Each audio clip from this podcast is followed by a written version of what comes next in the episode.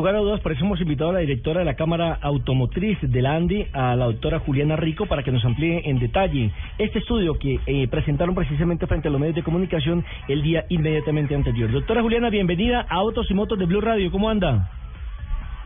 Muy bien, muy buenos días, muy buenos días al equipo de Blue Radio y a la audiencia de la emisora. Bueno, hablemos un poco de estas cifras porque eh, son alentadoras en materia automotriz por la cantidad de carros que se inscribieron o se matricularon en el mes de enero, pero se dice o se supone que en febrero bajaría por el tema del aumento del dólar y demás. Eh, las proyecciones que tiene la industria automotriz a través de sus estudios lo que indican es que el año 2015 presentará un, un registro de matrículas de más de 310 mil vehículos en el país. Esto eh, lo que deriva es eh, un buen año en el sector automotor para el país, eh, unas, eh, unos, unas condiciones de confianza que eh, por supuesto lo que demuestran es que el comercio y la producción en el, en el sector automotor para efectos de, lo, de las ventas de los vehículos eh, superará en adelante las 300 mil unidades.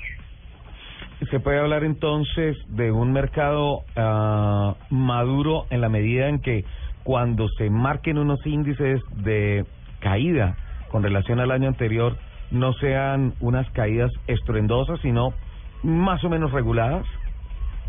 Exactamente. El sector automotor tiene unos ciclos y esos ciclos eh, no eh, no representarían una unas ventas de vehículos por por debajo de las 300 unidades. Es eh, una realidad que en la última década 10 millones de colombianos salieron de la pobreza y eh, que el precio de los vehículos ha tenido una importantísima reducción de por lo menos 1.5 veces y eso representa un mayor acceso de los vehículos para la población, incluso desde el, eh, los estratos 2 y 3 que antes no eran objeto pues de este mercado. Y que hoy en día para esos estratos ya el automóvil es un aspiracional accesible. Se puede pensar desde esos estratos que se puede comprar un automóvil. Y que ya no es un carro que es un lujo, sino una necesidad. Una necesidad, sin duda alguna. Uh -huh. eh, eh, por supuesto, eh, por supuesto, yo que eh, deseo referirme también al comportamiento de, de la producción de vehículos, uh -huh. que tiene una participación del 34% en el total del mercado y que ha eh, logrado diversificar además sus exportaciones a países como México, Centroamérica, todo Sudamérica y, y, y CARICOM, eh, complementando su producción con destino al mercado local a, las exportaciones. Y esto pues tiene un efecto muy importante para las compañías terminales colombianas, Hino, eh, Sofasa y, y GM con motores y, y Daimler, que continúan con las primeras posiciones en el mercado en cada uno de sus segmentos. A, propósito, y, y qué bueno que toca este tema, ahí a una una situación, eh, digamos que tributaria de Ecuador que se está analizando con, con pinzas, eh, puntualmente en, en Sofasa y en General Motors, que apunta a un, a un impuesto del 20% de los productos procedentes de Colombia hacia Ecuador. Eso hace pensar que de pronto las cifras estimadas en cuanto a exportación de vehículos vayan a ser castigadas si no se lograse que, que de pronto desapareciera esa iniciativa todavía no está netamente sancionado al interior del gobierno ecuatoriano pero parece ser que hay una decisión total para proteger en parte el mercado local, la producción local en Ecuador, eh, para poner esa traba de costo o de sobrecosto a los carros ensamblados en Colombia. La Andy, ¿cómo, cómo analiza ese fenómeno? ¿Cómo, ¿Cómo se está hablando internamente sobre, sobre este tema que podría afectar sin duda alguna al mercado? Porque pues eh, venimos de un cierre prácticamente que total de un comprador importante que era Venezuela, ahora viene este tema con Ecuador, que Ecuador también es un comprador importante de carros ensamblados en Colombia. Así es. Eh, la industria colombiana desde hace muchos, eh, desde hace varios años viene en una estrategia de diversificación de sus exportaciones y aumento de las exportaciones.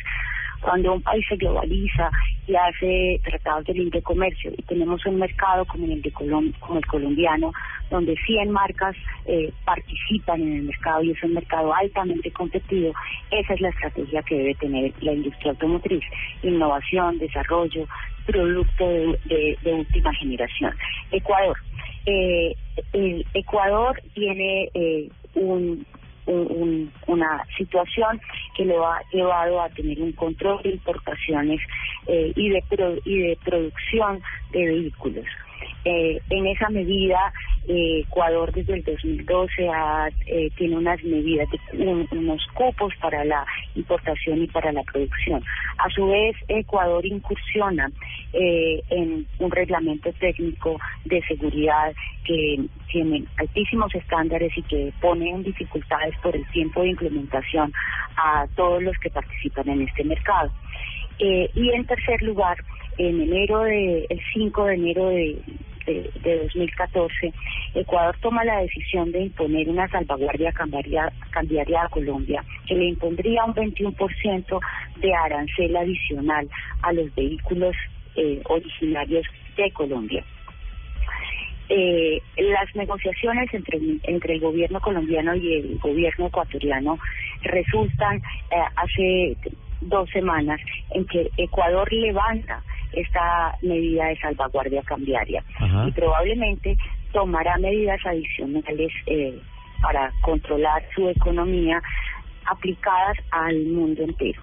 Esto eh, la industria automotriz colombiana, la Cámara de la Industria Automotriz, lo ve con muy buenos ojos porque eh, las exportaciones a, a Ecuador de, de vehículos originarios de, de, de Colombia representan un, una buena parte del desempeño positivo de esta industria. Sin, sin duda Aquí, eh, y, y respecto en particular a, a, su pregunta, eh, lo que debo eh, resaltar es que entre Colombia y Ecuador hay una relación comercial favorable y beneficiosa para los dos países.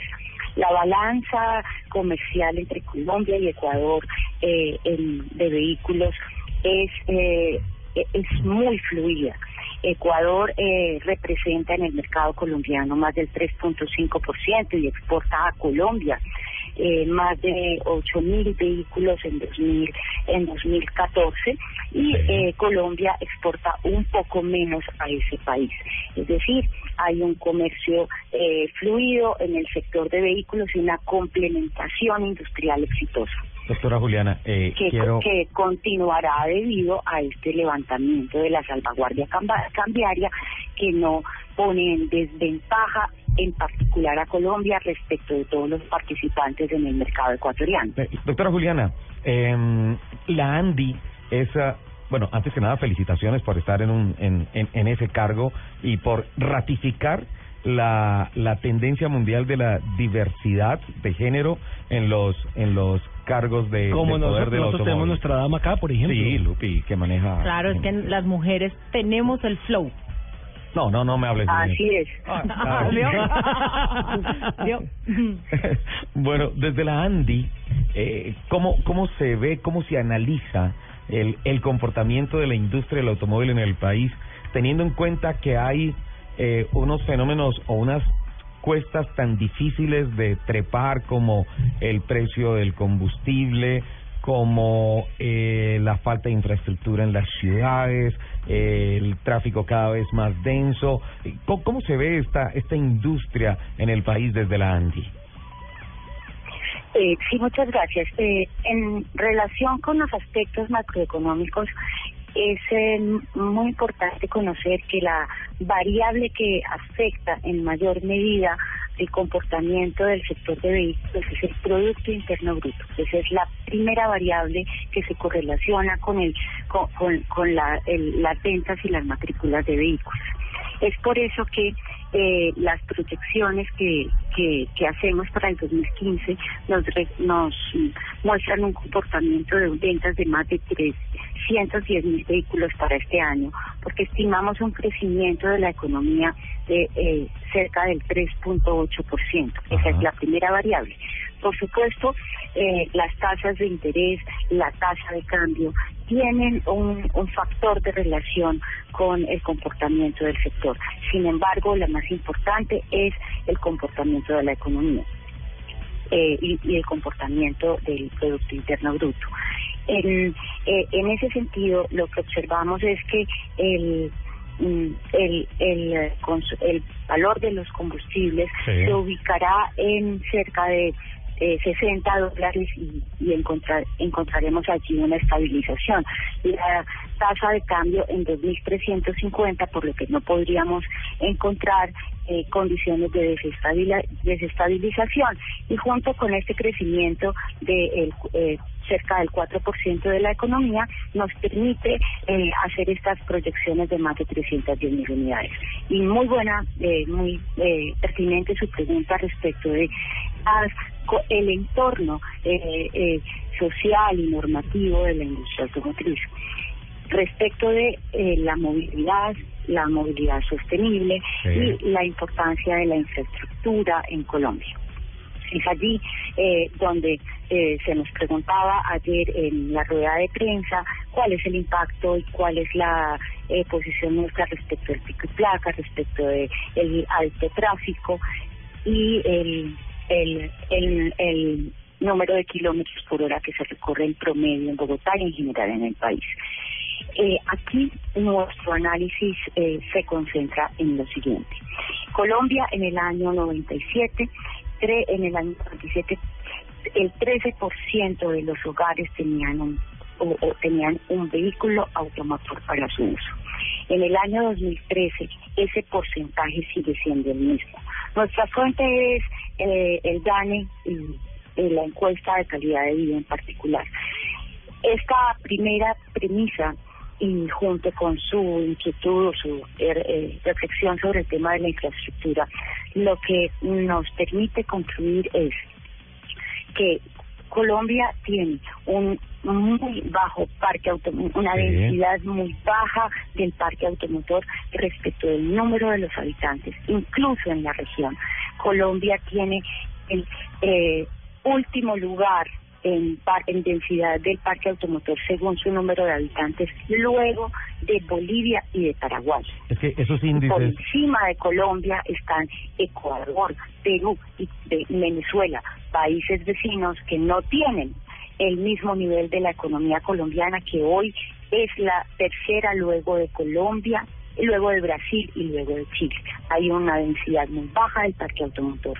Es así pues que la estrategia de un país debe ser la de una eh, política de ciudades sostenibles y unas ciudades articuladas donde la infraestructura, la semaforización, pero principalmente un servicio público de pasajeros eficiente es una imperante necesidad que quedó evidenciada el día eh, de que, hubo el placa.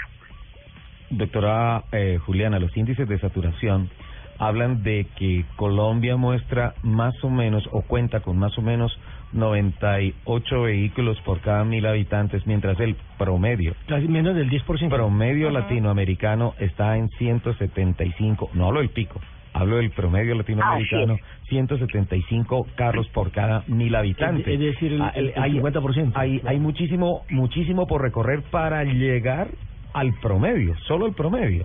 Y es como, como una Solo promedio de la contravención. región. Es como una contravención porque, en efecto, desde el punto de vista crecimiento y riqueza interna del país, la economía colombiana está rankeada en el top 3 de Latinoamérica. Así es, te- eh, Colombia tiene dos retos. Uno, eh, evidentemente tiene un, una densidad muy baja del parque automotor. Nuestras cifras nos indican que es 80 eh, eh, o 80 vehículos eh, y, que se es, es un poco menor al- a la que usted menciona. Sí. y tiene eh, dos retos evidentemente. Eh, el, la, y las condiciones económicas de los colombianos varían y la aspiración de tener un vehículo particular es una realidad. Y es una realidad un- una realidad a la cual tienen un- acceso un mayor número de colombianos. Entonces eh, también convivimos y somos responsables de la calidad de vida de nuestros compatriotas. Entonces, sí es necesario eh, poder tener un uso eficiente de los vehículos de tal manera que eh, podamos eh, estar eh, cómodos, tranquilos y seguros cuando queremos caminar, cuando queremos usar la bicicleta y que podamos usar un transporte público y usar el, el vehículo particular de una forma racional y, y, y, y que represente calidad de vida para los demás. Esto es el plan de desarrollo de ciudades que los países desarrollados han, han, han trazado para, eh, para, para sus ciudadanos y es la ruta que Colombia debe, debe tomar para poder tener un uso racional y un uso adecuado del vehículo, no restringiendo la tenencia del vehículo, sino motivando y dando la infraestructura para que esto pueda hacerse y beneficiar a todos. Doctora Juliana Rico, muchísimas gracias y mucho éxito en la dirección de la Cámara Automotriz de la ANDI. Un abrazo, muchas gracias. Eh, muchísimas gracias también y un abrazo para ustedes.